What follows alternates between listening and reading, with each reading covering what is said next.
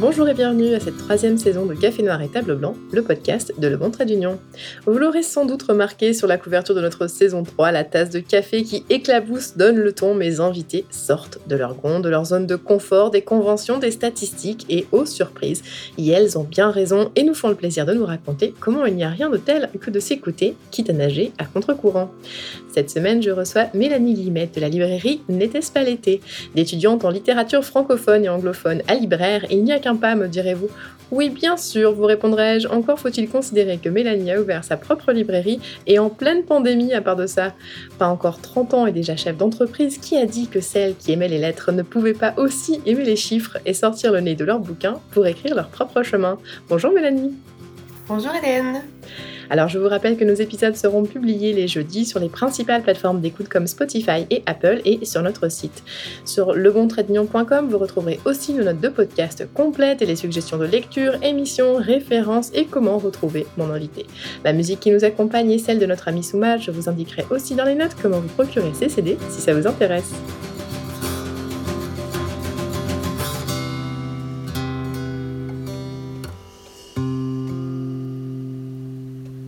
Alors, commençons, Mélanie. J'ai envie de dire par le début. Pas de job, je crée ma job. Euh, si on revient à ton choix de carrière, je le disais, tu as étudié en littérature. Euh, pourquoi? Est-ce que c'était quelque chose qui. Tu t'avais déjà en tête ce que tu voulais faire quand tu étais petite? Euh, Quand j'étais petite, j'aimais beaucoup, beaucoup les livres. J'étais le genre de fille qui jouait pas à la récréation parce que je préférais lire Harry Potter, par exemple. Euh, donc, ça a tout le temps été une part euh, de ma vie. J'ai quand même navigué, j'ai voulu pendant un moment euh, devenir, ben, travailler dans le monde du théâtre, puis faire de la, production. Après ça, j'ai essayé de faire du jeu, puis j'ai réalisé que j'étais mauvaise actrice. Donc, à ce moment-là, ah, c'était terrible. Mais à ce moment-là, je me suis dit, bon, mais si je peux pas si je peux pas euh, faire des pièces de théâtre en jouer, peut-être que je pourrais les écrire. Puis à partir de ce moment-là, je suis comme retournée tranquillement vers le théâtre euh, écrit, puis euh, vers la littérature. puis j'ai fait mon, mon deck en création littéraire. Puis j'ai décidé ensuite de rentrer à McGill parce que j'avais envie de vivre quelque chose de complètement différent, puis de découvrir des auteurs puis des autrices que on connaît pas nécessairement quand on étudie en littérature française. Euh, de langue française, mettons. J'avais envie d'explorer quelque chose de vraiment différent. Et toi, tu, tu, viens de Québec, tu as fait tes études en partie à Montréal, là tu parles de McGill.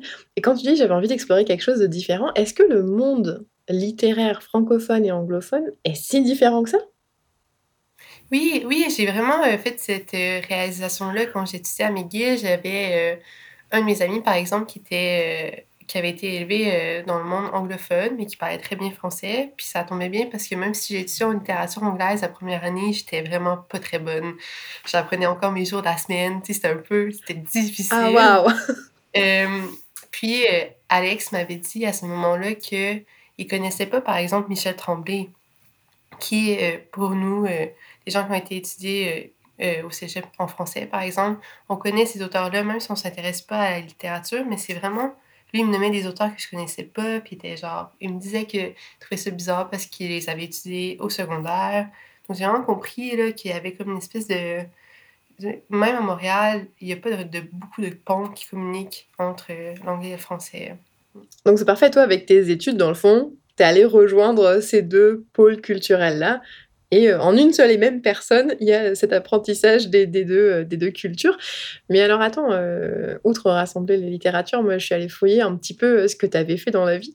Et je me suis rendu compte que tu avais été aussi barista. Alors, ma première question qui m'est venue quand j'ai vu ça, c'était quoi? Est-ce qu'il va y avoir un café au milieu des livres à l'été, pas l'été? J'y ai pensé quand même parce que justement, c'est ça, j'ai été gérante d'un café pendant deux ans. Euh, puis j'ai été barista 5 jours sur 7 euh, pendant ces deux années-là. J'aime beaucoup le café quand même. Mais euh, puisque la librairie est dans la petite Italie et qu'il y a beaucoup, beaucoup de café à cet endroit-là, je ne sais pas si ce serait approprié d'en offrir, tu jour, et nuit. Puis aussi, après deux ou trois ans à faire des cafés, j'avais vraiment envie de me séparer un peu de ce monde-là. Puis... as des voisins sympathiques qui en font, donc pas besoin d'en faire et en plus, t'en avais marre. Oui, exactement. Puis en plus, dans la petite Italie, quand même, là, c'est vraiment un sujet sensible, le café. Où est-ce qu'on l'achète? Ça dit beaucoup de ta personnalité. Donc, euh, c'est ça que je préférais. Commencer par apprivoiser quartier avant de me lancer dans faire des cafés ou des trucs comme ça.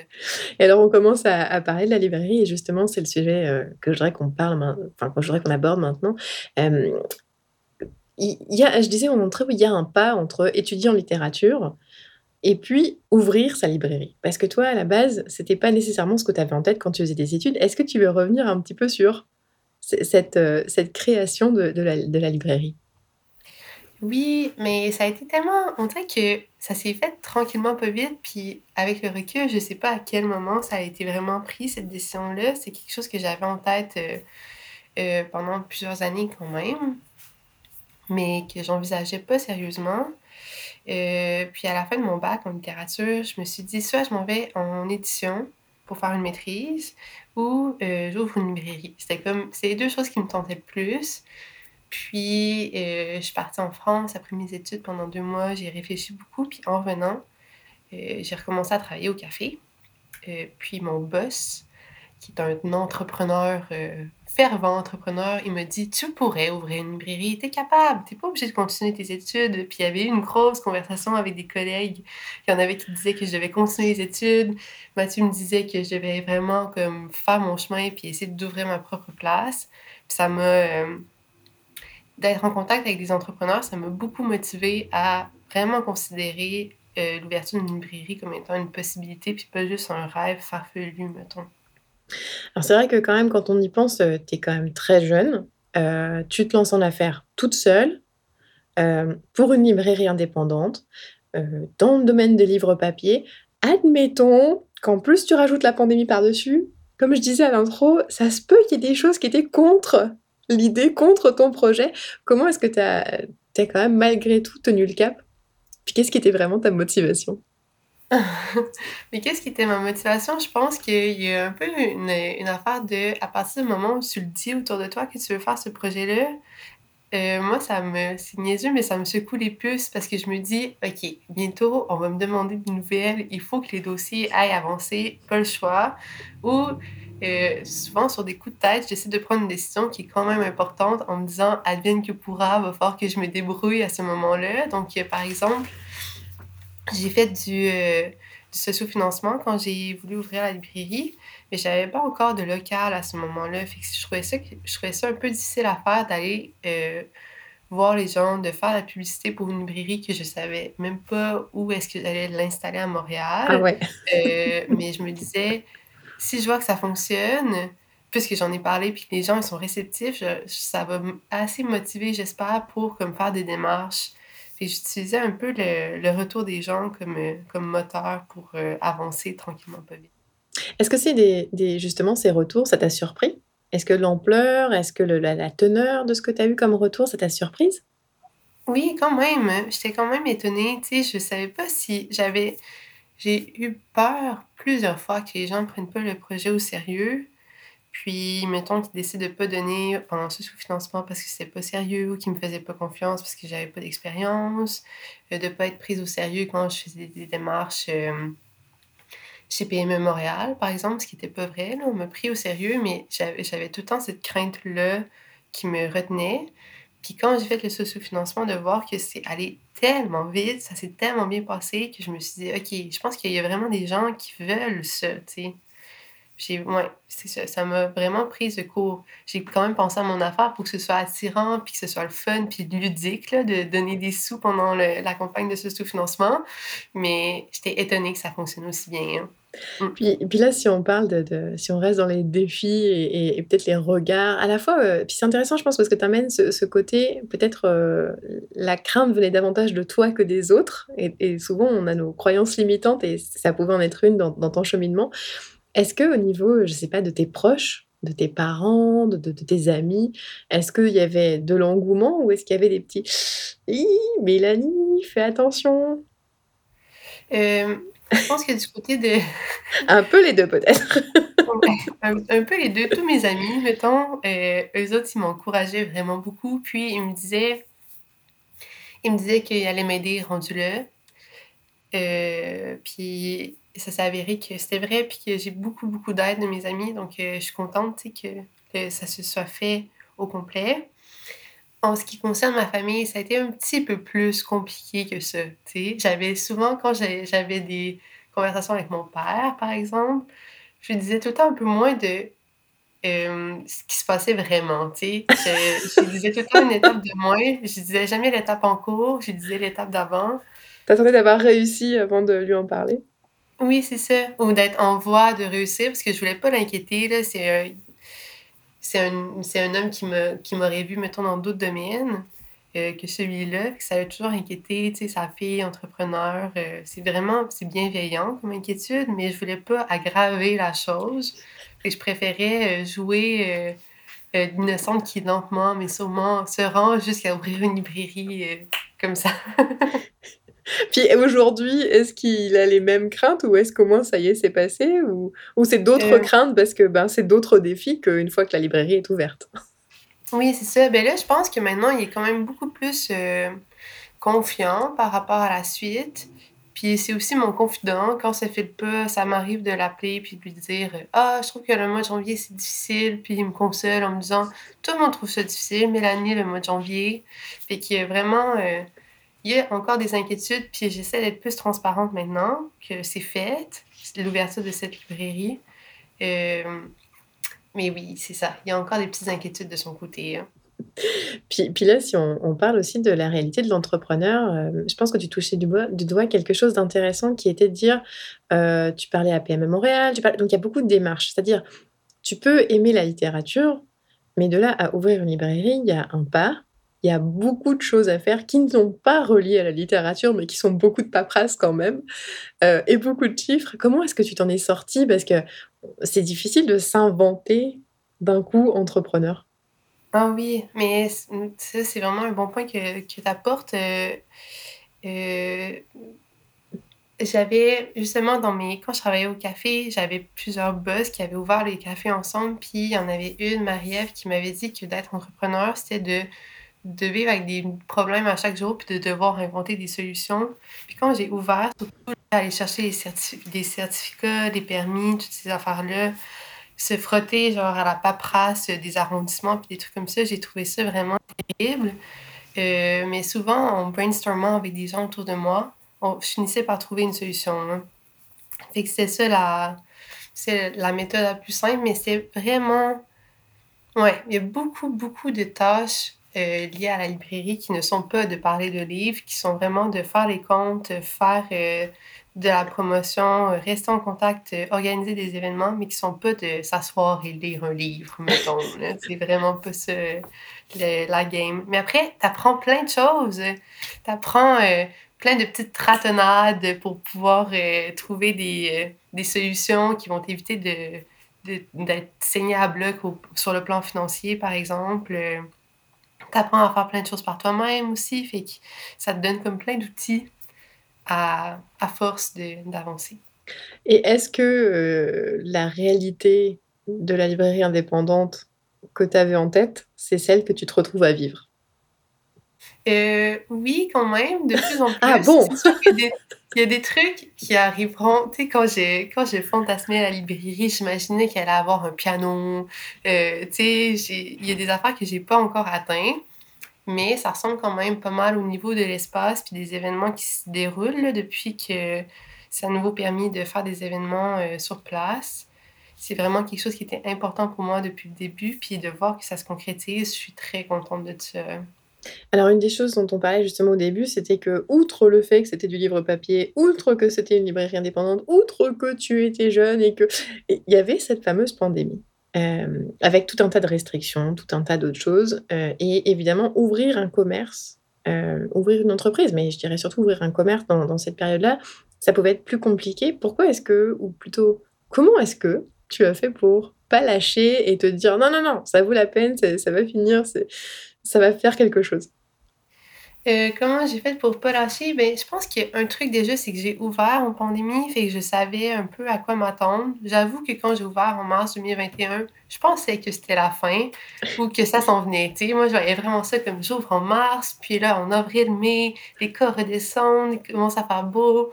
On a le vaccin, tout le monde est heureux, c'est terminé. Finalement, c'est vraiment, vraiment pas ça qui s'est passé parce qu'il y a eu plusieurs vagues, puis ça a été comme à chaque vague, il y avait des coups de stress qui étaient associés à ça. Mais euh, je crois que le fait que en pandémie, les gens ont tendance à plus lire parce qu'ils font beaucoup d'ordinateurs en journée. Il y avait comme une espèce de. J'ai senti que les, les lecteurs et les lectrices étaient là quand même. Puis ils sont au rendez-vous. Fait que ça, ça m'aidait à tenir le cap. Euh, de voir aussi que c'est ça, les ventes de livres neufs au Québec augmentaient chez les librairies indépendantes, pas dans toutes les librairies, mais les indépendantes. Euh, la clientèle est là, puis elle reste fidèle, tu sais. Fait qu'on peut compter sur euh, les gens qui fréquentent les librairies indépendantes pour les soutenir en grande partie. Puis, puis est-ce que tu penses que justement les vagues d'achat local, de choses comme ça, ça a aussi encouragé Parce que là, tu mentionnes les ventes de livres ont augmenté chez les libraires indépendants. Donc, est-ce que tu penses qu'il y avait cette, euh, cette dose d'amour à la fois pour la culture et à la fois pour le côté local qui était là et qui ont pu te donner un petit coup de pouce?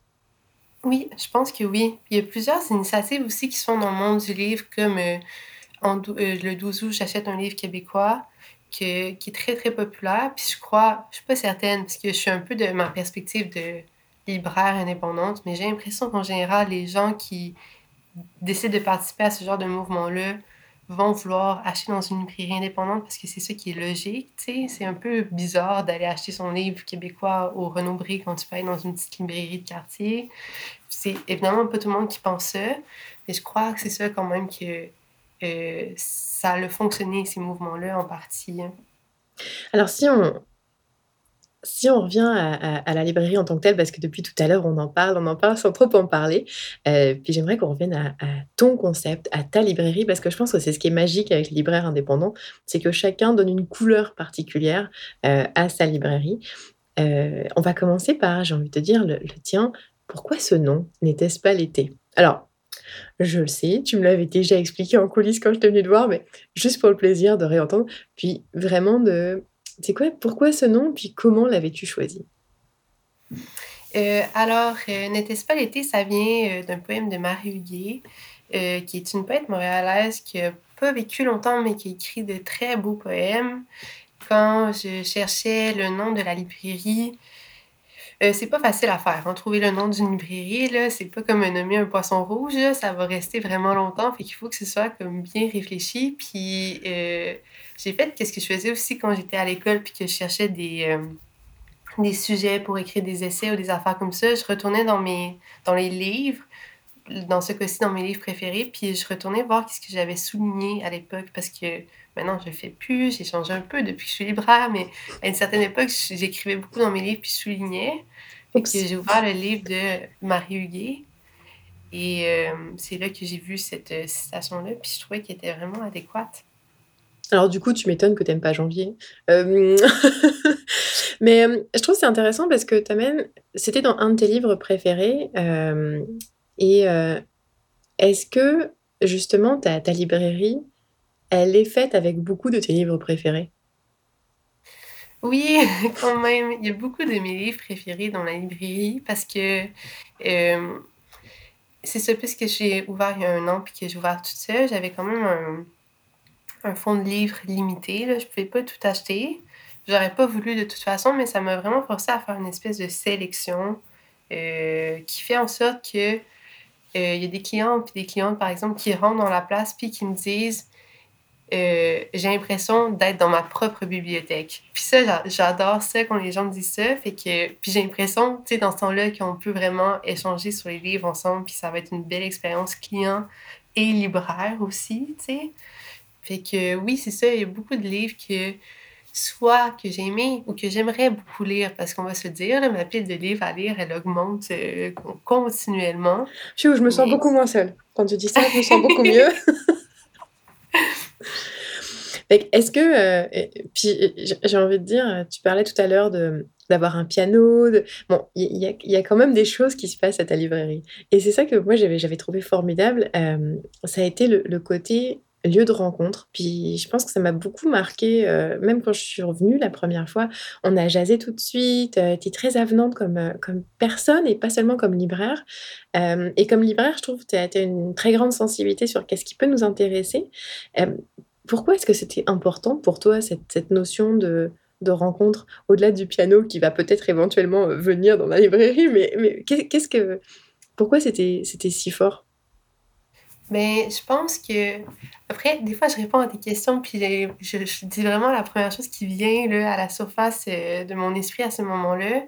Mais une des raisons pourquoi j'ai envie que ça se passe si bien quand les gens viennent, euh, à la librairie choisir un livre, c'est que ça m'est arrivé quand même plusieurs fois, euh, de parler avec des gens qui me disent qu'ils n'aimaient pas lire ou qu'ils n'aimaient pas, la littérature, que ça les intéressait pas.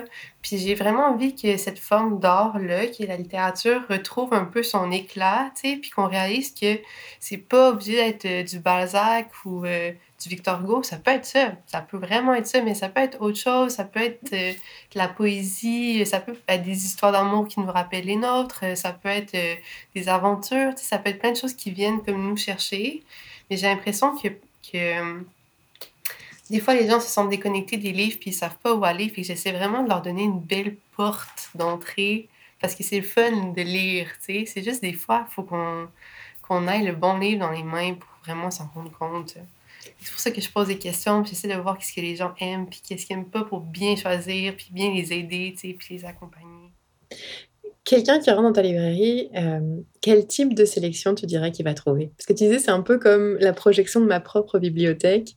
Euh, du coup, Néthé Spalletti, ce serait quoi son profil de littérature, on va dire? De prédilection, parce qu'évidemment, tu peux toujours commander les livres euh, qui sont disponibles, et donc même si tu l'as pas en librairie, tu peux l'avoir. Mais si, si on rentre, avec quel genre de bouquin on risque de repartir? ben, on peut. À la librairie, je tiens quand même une bonne sélection de poésie. Euh, qui mérite de grandir encore, mais dont je suis quand même assez fière. Puis il y a beaucoup de romans aussi parce que moi, c'est vraiment mon truc. J'adore justement me faire raconter des histoires. Donc j'ai tendance à pousser pour ça. Euh, il y a beaucoup de livres québécois aussi, c'est ce qu'on retrouvait en grande partie. Puis tout ce qui concerne les essais, la réflexion, c'est quelque chose qui m'intéresse euh, en général mais pour laquelle j'ai pas vraiment de penchant. Donc, euh, pour ça, je demande à des amis qui sont dans le monde, mettons, du journalisme ou de l'édition de m'aider à choisir des essais qui sont comme cohérents, qui sont à point, puis euh, c'est ça, qui sont pertinents aussi à, à, l'époque à laquelle on vit. Euh, fait qu'il y aurait ça aussi. Puis, il y a beaucoup de... Il y a quand même beaucoup de femmes euh, qu'on peut retrouver sur les tablettes de la librairie parce que j'aime bien les mettre de l'avant, sans dire que je suis une librairie féministe puis qu'il n'y a, y a pas d'incohérence dans ma sélection, mais j'essaie quand même de mettre les femmes de l'avant. C'est important pour moi. Puis si on revient aussi à la librairie, c'est une librairie de quartier. Euh, ton quartier, t'en parlais tout à l'heure, c'était la petite Italie avec le café, avec bon. Euh, finalement, quand tu commencé le projet, tu n'avais pas encore de local et finalement ce local euh, sur la rue Saint-Laurent, c'est là où tu es. Est-ce que tu peux nous parler un peu de je de cette rencontre entre ton concept de librairie et ce quartier et comment tu t'es retrouvée à ouvrir ici? Ah, ben, en fait, moi je voulais quand je travaillais au café à l'époque, je travaillais dans Villeray, puis c'est un quartier que j'aimais beaucoup. Fait que je m'étais dit que j'aimerais ça être soit dans Villeray ou soit dans Rosemont. Euh, en partie aussi parce que sur le plateau à Montréal, il y a quand même beaucoup de librairies. Puis je trouve que c'est un bon nombre de librairies. Il y a vraiment moyen de trouver des bons livres dans ce coin-là. Fait que j'avais envie d'aller à un autre endroit.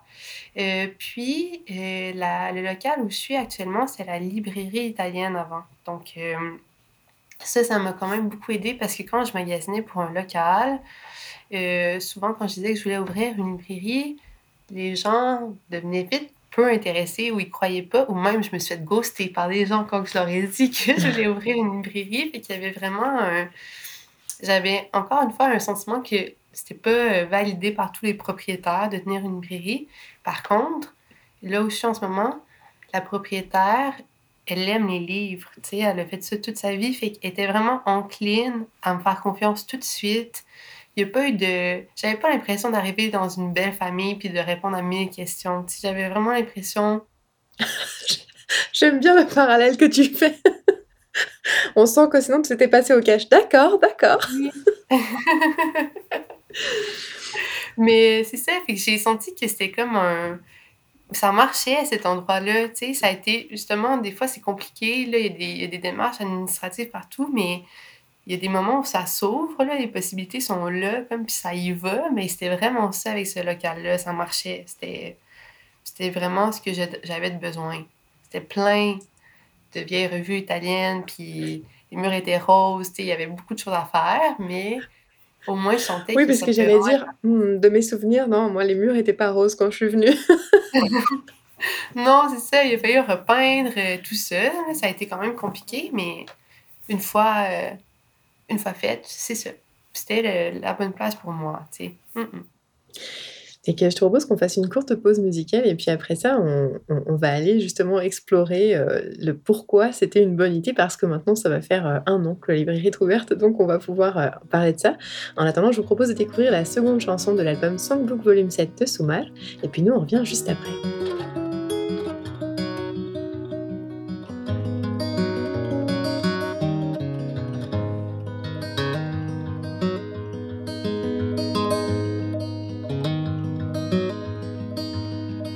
人と人は別れられない出会うだけ。薄々と黄昏に切り流れ。日本の光が混じり合う Alors nous voici de retour à Café Noir et Table Blanc et aujourd'hui j'ai le plaisir de m'entretenir avec Mélanie Guillemette de la librairie N'était-ce pas l'été? Alors Mélanie, on le disait, euh, il y avait des défis. Il y a eu des bons moments, des moments waouh, des moments de stress, des moments bon. Mais quand même, bougie d'anniversaire, euh, la librairie a fêté ses un an en mars. Alors j'ai un peu envie de te demander, c'est quoi les premiers mots qui te viendraient en tête pour décrire l'aventure de cette première année Ouf, euh, je dirais certainement le mot changement.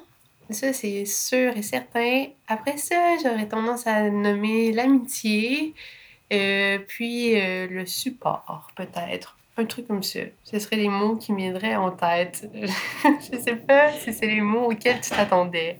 Non, mais et puis je trouve ça intéressant, il n'y a pas vraiment, je te dirais, de mots auxquels je m'attendais, mais, je trouve qu'il y a beaucoup de communauté dans les mots que tu me donnes. Euh, pourquoi est-ce que c'est si important? Euh, parce que, en fait, je crois, avec le recul d'une bonne année d'expérience, que d'ouvrir toute seule, c'était vraiment plus difficile que ce que je pensais. Puis, heureusement, en fait, j'étais pas toute seule. J'ai eu plein de gens qui m'ont aidé à construire une scène, par exemple, euh, construire des étagères euh, qui m'ont remplacé quand j'avais besoin de vacances, euh, des gens qui étaient là comme au quotidien. Fait tout l'aspect du support et le support émotionnel aussi qui était très, très important. sans ça, je pense que j'aurais pu craquer, là, carrément. Fait que ah c'était vraiment important d'avoir des personnes autour de moi, tu sais. Ouais, ça le... C'est pour ça que quand on me dit « Ah, félicitations, tu ouvert ta librairie toute seule », je suis comme « Oui, mais j'ai des amis! » Parce que, oui, c'est vraiment important, je pense, de réaliser que porter un projet tout seul comme ça, c'est vraiment difficile, mais dès que tu as des personnes qui te supportent, euh, tout devient plus simple, tu as plein de cerveaux qui réfléchissent avec toi, puis ça devient plus facile.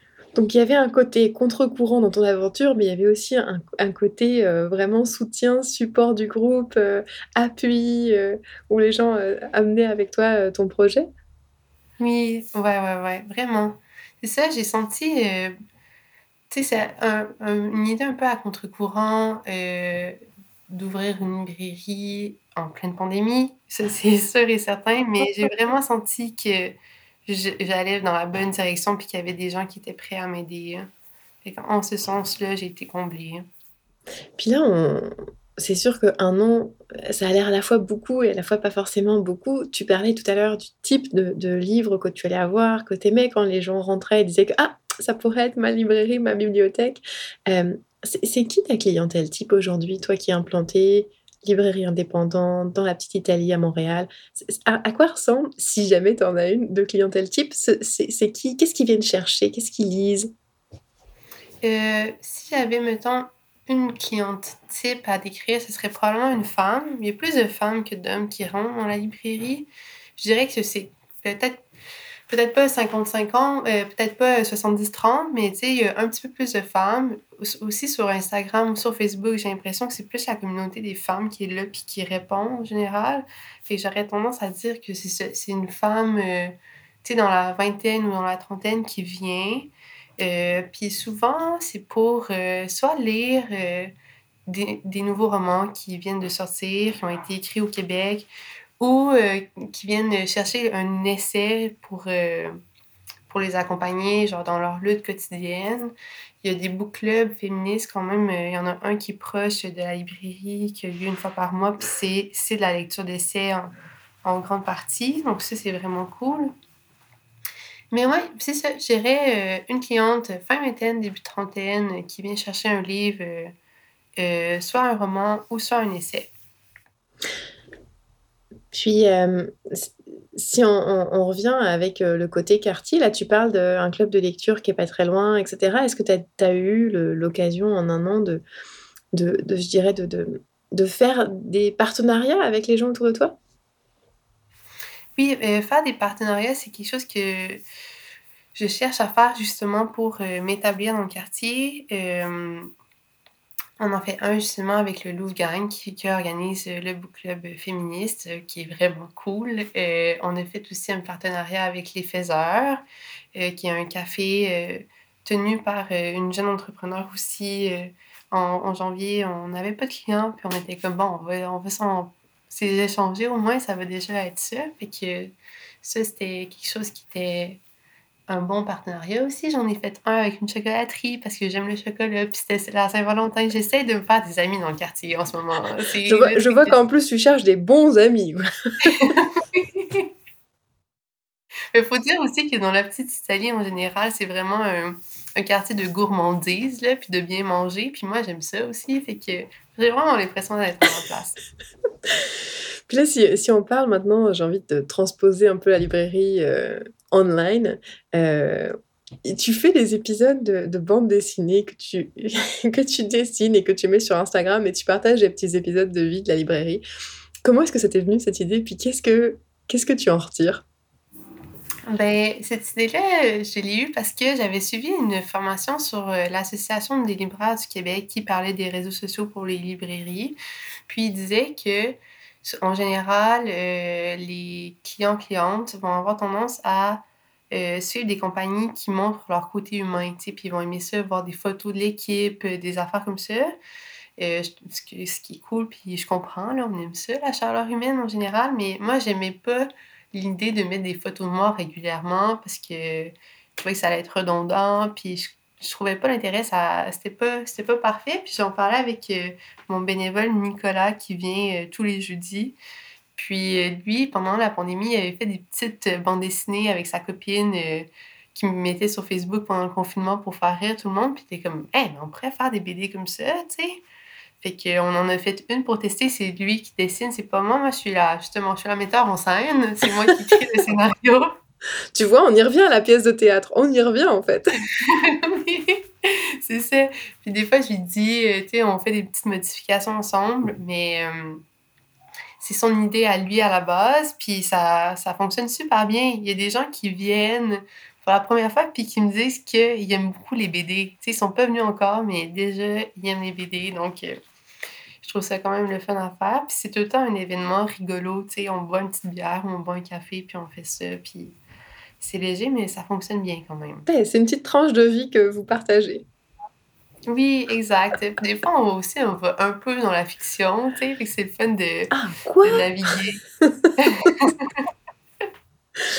et, tu parlais du, retour des gens euh, quand tu as fait la campagne de sociofinancement, euh, quand tu as fait donc, ces engagements-là. Est-ce que tu l'as retrouvé sur les médias sociaux? Puis je te pose la question parce que souvent, quand on lance une entreprise, c'est parce qu'on est passionné par quelque chose, en ton cas la littérature, mais pas forcément par le marketing, pas forcément par toutes ces affaires-là.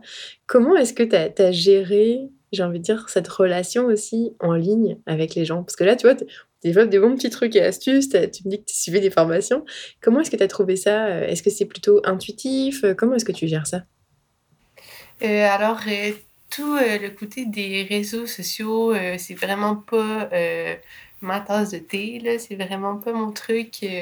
Préféré. C'est pas que j'aime pas parler aux gens, c'est juste que devant un écran, euh, je sais pas encore vraiment comment faire. Euh, j'essaie de développer des petites techniques comme par exemple euh, tutoyer les gens, euh, mettre des emojis aussi. Ah, je sais pas si ça fonctionne très bien, mais moi je trouve que c'est plus joyeux. J'en mets pas trop non plus. J'essaie d'utiliser les mêmes, puis d'avoir une espèce de code d'emoji, par exemple.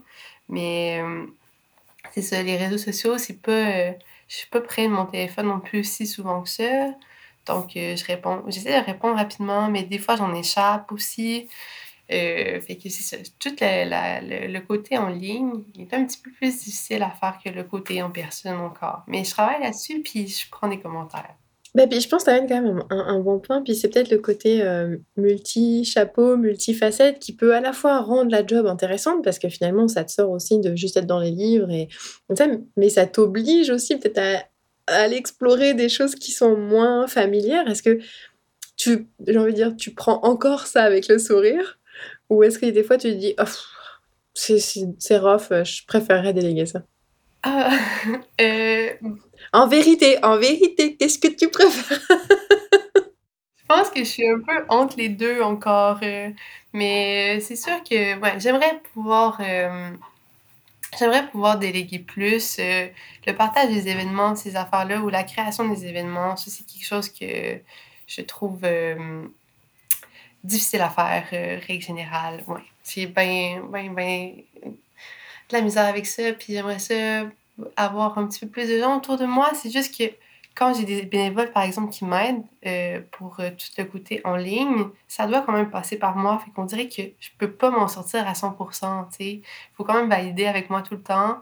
Et déléguer cette partie-là, c'est pas, pas encore euh, réglé, mettons. Je travaille là-dessus. Aujourd'hui, tu dirais que ta job et en même temps ta, ta, ta compagnie. Est-ce que c'est plus, euh, ça génère plus de stress ou de motivation? Ah, ça, aussi, ça dépend des moments. le temps en janvier puis en février, ça a généré beaucoup de stress et très peu de motivation parce que ça a été deux mois qui ont été très tranquilles.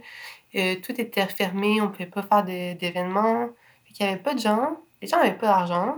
Moi non plus, j'en avais pas. Tu sais, je veux dire, on, était tous, on sortait du temps des fêtes, euh, tout le monde avait reçu plein de livres à Noël. Il n'y avait pas d'événement pour pouvoir rassembler des gens. C'était surtout l'aspect euh, anxiété qui sortait à ce moment-là. C'était justement euh, avoir un papa qui comprend ces affaires-là puis qui nous dit que tout le monde est stressé en janvier, ça fait du bien parce que je me sentais vraiment. ça, me forçait à faire plein de choses, mais c'était tout le temps dans l'angoisse, tu dans le dans le est-ce que j'ai assez de temps, est-ce que est-ce que je fais bien ça? Les grosses remises en question du début d'année, je les ai vraiment vécues. Mais là, je dirais que depuis qu'il recommence à faire beau, qu'on peut avoir des événements, puis qu'il y a plein de gens qui rentrent dans la librairie, puis qui utilisent l'espace pour faire des lancements de livres, des soirées de poésie, euh, ma motivation revient. Tu je fais des, on fait des événements trois ou quatre soirs par semaine où je reste en soirée. Même. oui, ouais, quand même, ça fait des longues journées de travail, mais je suis stimulée, tu sais, puis je suis vraiment contente que les gens soient là. Parfois, je me sens pas encore présente sur place parce que je me pose des questions comme est-ce que les gens sont bien assis? Est-ce qu'ils sont confortables? Est-ce que les pout-pout sur Saint-Laurent, ça dérange pas tout le monde pendant la lecture? Tu sais, j'agis en espèce d'hôtesse un peu... Euh, un peu angoissée, là, qui reçoit Noël, mais reste que je suis contente que toute la famille soit attablée à ce moment-là. Je me sens un peu comme ça en ce moment, fait que je pense que c'est une bonne motivation quand même. Puis la prochaine étape, ce serait d'apprendre à me détendre, puis vraiment profiter du moment en même temps que tout le monde, plutôt que de repenser sur le chemin du retour, puis me dire « Ouais, c'était vraiment une belle soirée. » Qu'est-ce que, euh, que tu ressens quand tu mets la, la, clé dans la porte et ouvres la porte de ta librairie? Euh, le matin, j'aime ça euh, rentrer à librairie. Quasiment tous les matins, sauf en janvier puis février. Ça, je le dirais pas assez, mais c'était vraiment pas quelque chose que j'aimais. Mais je sens que j'ai plein de choses à faire. Puis de plus en plus, j'ai l'impression que je sais comment les faire. Donc, euh, je me sens plus en contrôle. ouais, c'est ça. Je dirais qu'en général, j'aime rentrer à la librairie, j'aime l'idée de prendre un café là, euh, puis de commencer ma journée euh, tranquillement, en faisant des tâches, en répondant des mails. C'est quelque chose qui me... Ça a l'air boboche ou un peu simplet, mais vraiment, ça me stimule, j'aime ça. Bah non, puis j'ai envie de dire, si on rentre avec toi dans ton quotidien, euh, puis je pense que les gens ne voient pas, mais peut-être ils vont ressentir le grand sourire, peut-être la, fierté aussi qui accompagne ce que tu dis. Si on se glisse avec toi dans ton quotidien, tu dis justement, je commence à être plus à l'aise dans les tâches qu'il faut que je fasse. Est-ce que tu as des journées types? Et si oui, ça ressemble à quoi la journée type d'une libraire indépendante? Ah, ben en fait, je dirais que c'est... Euh, ce serait quoi une journée type? C'était quand même une très bonne question? Je dirais que déjà, il y a d'ouvrir la place puis la rendre accueillante. Euh, fait que l'hiver, euh, ce serait de partir le chauffage, entre autres, déblayer, faire en sorte que ce soit facile de circuler, euh, passer un coup de balai, puis rendre le tout agréable. puis après ça, ce serait ben, d'accueillir les clients, évidemment, quand il y en a, mais de faire des commandes, faire le suivi des commandes parce que je suis pas encore assez grosse pour avoir des gros logiciels. Donc, j'ai beaucoup d'étapes à la mitaine. Tu sais, sortir les codes ISBN, les longs codes qui derrière les livres, je les sors à la main, sais, les qui dans les fichiers que j'envoie. Donc, il y a tout cet aspect-là euh, que je fais euh, pendant une bonne partie de la journée. Sinon, il y a beaucoup d'organisation des événements, répondre aux mails, des trucs comme ça. Puis, euh, la comptabilité aussi. Ça, ça, il y en a. Il y en a. De faire le suivi des factures, toutes ces affaires-là, vérifier les états de compte, préparer l'inventaire, euh, toutes ces affaires-là, ça a lieu, tu sais. Donc, quand je disais au début qu'une fille qui aimait les lettres pouvait aussi aimer les chiffres, non, tu comprends aussi les chiffres, mais au vu de ta tête, visiblement, tu les aimes pas autant que les lettres. Ah non, non, c'est ça. Puis, euh, tu sais, j'essaie de faire beaucoup, beaucoup de choses à la librairie, mais la comptabilité, là, euh, j'ai quand même essayé de déléguer au maximum de mes capacités parce qu'il y a plein de devoir rendre des comptes de taxes, euh, des, des, nouvelles à la CNE, SST, toutes ces affaires-là. J'ai une comptable qui pop une fois de temps en temps, qui, puis qui me dit Ah, va faire, faire ça cette semaine, faire ça, faire ça. Fait qu'elle, elle a la charge mentale. Donc, euh, moi, je, je, traite des factures, des trucs comme ça, mais il y a quelqu'un qui est avec moi, puis sur, à qui je peux faire confiance, qui est là. C'est très rassurant, ça. Puis là, tu, tu, parlais justement des soirées, des mails que tu, tu traites, etc., par rapport aux événements notamment. Euh, si les gens veulent organiser un événement, le plus simple, c'est de t'écrire, c'est ça? Oui, exactement. C'est euh, c'est un aspect qu'on ne peut pas, dont on n'a pas parlé euh, depuis le début de cette rencontre, mais la librairie, a travaillé avec une BNL qui s'appelle Les Petites Productions, que j'ai fondée avant même d'ouvrir la librairie parce que je voulais faire des événements à la librairie. Je le savais depuis le début, sauf que compliqué d'avoir un permis d'alcool ou des trucs comme ça dans une librairie parce qu'il y a toutes des questions de ton emplacement géographique, les lois euh, municipales, des trucs comme ça.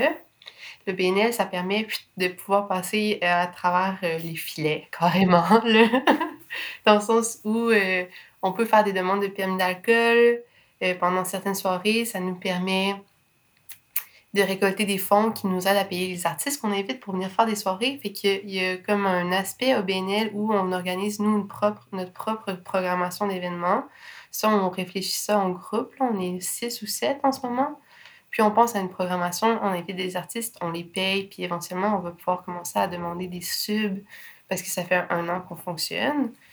Euh, puis, il y a d'autres types d'événements qui sont plus dans le monde du lancement, qui sont vraiment dans le monde du livre par exemple, que ça, il suffit de m'envoyer un mail. C'est souvent les maisons d'édition qui s'en occupent euh, pour les gros livres, mais par exemple, j'ai fait des lancements de zines, fait petites euh, productions de livres indépendantes, que ça, c'est vraiment la personne me dit Ah, j'ai envie de célébrer la finalité de mon livre. Moi, je suis comme bien faire ça ici, ça va être le fun. Puis ça sert à ça, tu sais, je veux que ça serve à ça, l'espace. Parfait. Fait qu'on mettra toutes les coordonnées dans les notes de podcast, comme ça, s'il y a des gens qui sont intéressés, ils sauront comment te contacter. Puis ça m'amène à, te poser peut-être dans, nos dernières questions pour, pour conclure ce, podcast. À court, à moyen terme, comment est-ce que tu te, tu te vois dans l'avenir? Qu'est-ce que qu'est-ce qu'on peut te souhaiter? Qu'est-ce que tu es en train de construire pour la librairie en ce moment? À part peut-être que le prochain janvier, février, tu auras moins de stress parce que tu sais ce qui s'en vient, mais, mais globalement, qu'est-ce que qu'est-ce qu'en ce moment tu, tu souhaites pour la librairie? Euh, ben Pour la librairie, euh, je souhaiterais quand même, là, peut-être que je vais parler un petit peu plus pour qu'est-ce que je me souhaite, mais j'aimerais avoir un horaire un petit peu moins chargé. Comme là, j'ai engagé une personne pour un jour semaine. C'est quand même une grosse étape. Puis je sais pas si je pouvais le faire ou pas encore, mais j'avais vraiment l'impression que j'avais besoin de me reposer plus pour éviter de faire des erreurs. Fait qu'on je, je souhaiterais à la librairie que d'avoir la possibilité de finir par travailler cinq jours par semaine. J'aimerais vraiment ça. On souhaite tous ça à la librairie.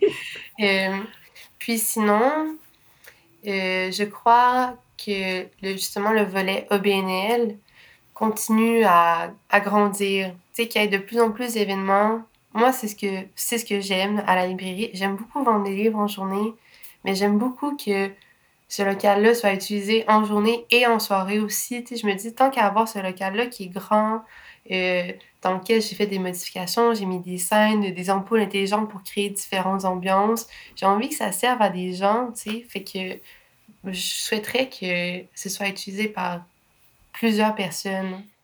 Euh, puis là, alors évidemment, on parlait de, la sélection que tu avais, la pile de livres que tu avais à lire ou que tu as déjà lu euh, pour la librairie. Et moi, je me suis posé cette question est-ce que pour, pour conclure cette belle discussion, est-ce qu'il y en aurait un ou plusieurs que tu voudrais nous recommander?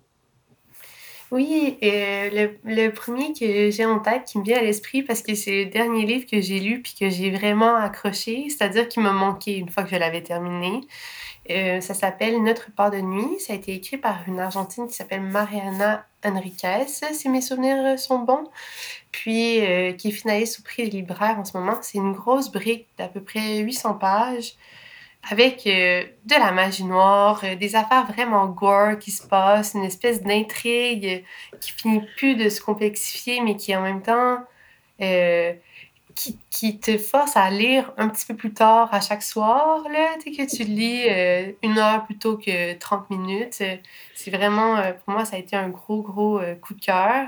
C'est pas mon, genre de lecture habituel, mais vraiment, ça se ça se dévore. Toutes les personnes qui ont pris le temps de le lire puis de le commencer euh, deviennent de plus en plus accros. J'ai réussi à, à refiler ça à des amis qui m'écrivent parfois en me disant Il s'est passé telle chose, c'est affreux. sais, on a vraiment, en 800 pages, tu as le temps de vivre l'expérience au complet.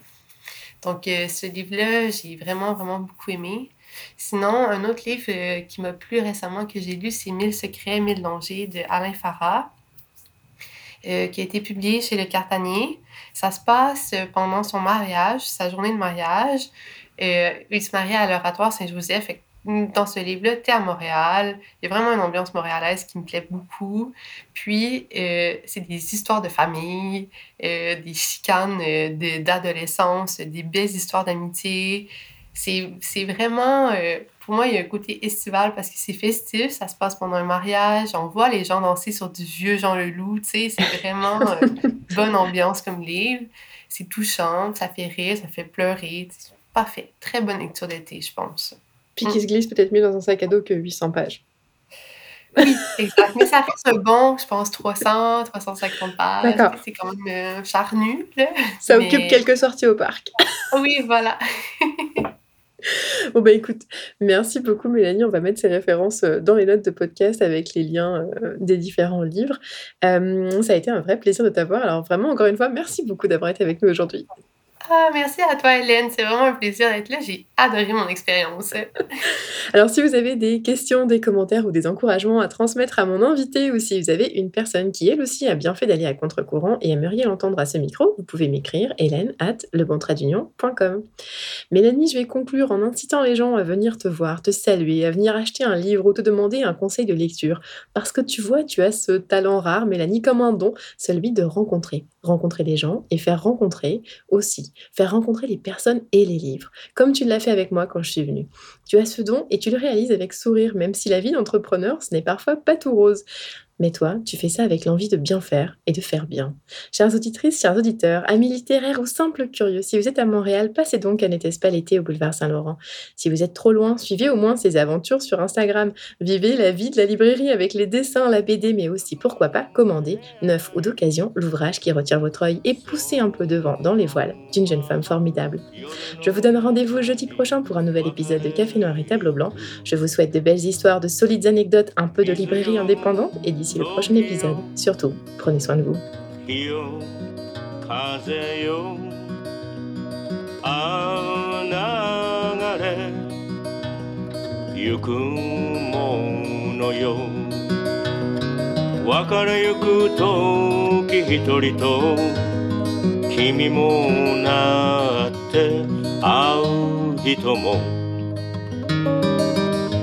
別れる人も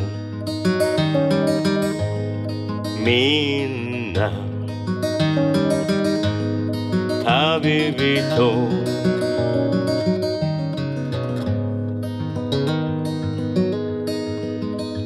人と人は別れられない出会うだけ。ことの葉思いはちりとなって。吹きくる風にかすかに響きあらゆるものすべてのことは遠くへ行ってしまう。水よ時よ日よ風よあ流れゆくものよ。別れゆく時一人と君もなって会う人も。別れる人も。みんな旅人。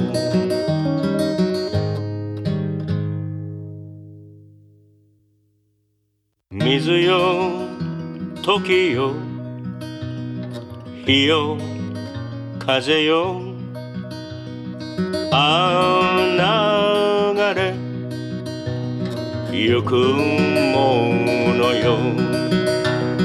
水よ時 yo. I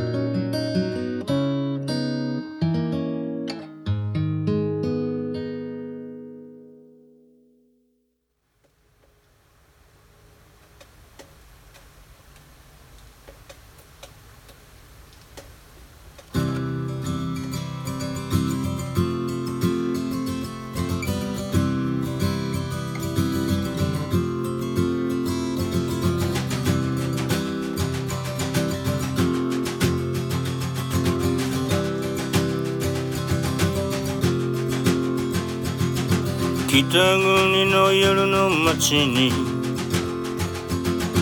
猫のような女が一人寂しくてもペンを握れば世界はどこまでも広がる。そう猫たちは分かってる。だからそっとあの子に言うのさ。Hey babe, take a walk on the white side、oh. take a working the winds.「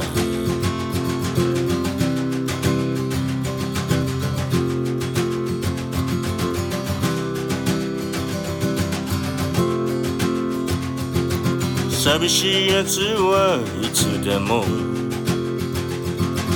本当によく笑ってるあの子の笑顔の中に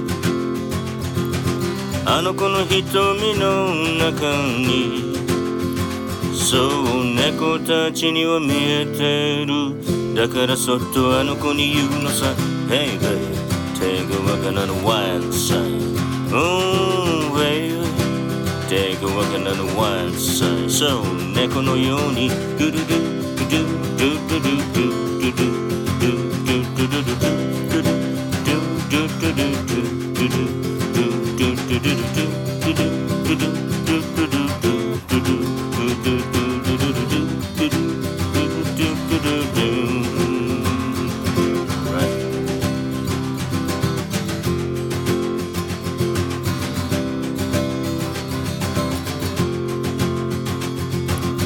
稼げるだけの絵心を。猫のような女は持ってる。でも大きな道は好きじゃなくてついつい細い路地へと迷い込むああ猫たちは微笑むそしてそっとあの子にささやく Hey babe take a walk on the wild side Oh sugar take a walk on the wild side Alright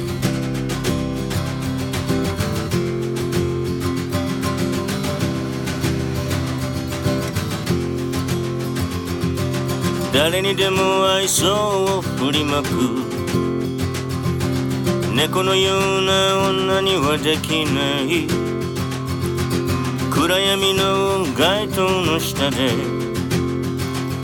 赤毛の紳士が手を振ってる。猫たちも一緒に手を振りながらあの子に言うのさ。Hey babe, take a walk on the wild side. Oh, sugar, take a walk on the wild side.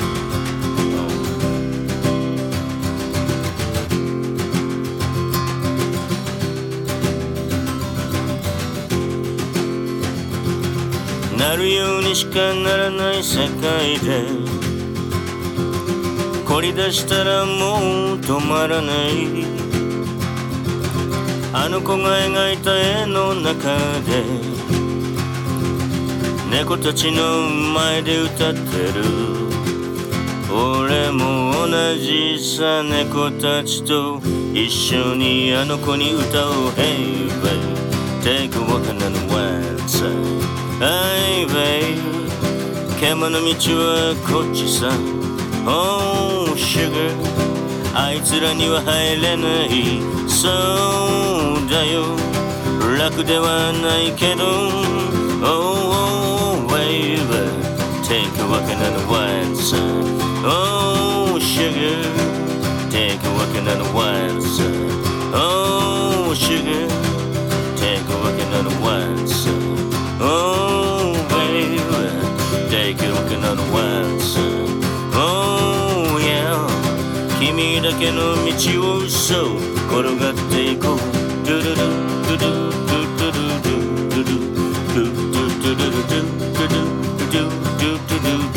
do do.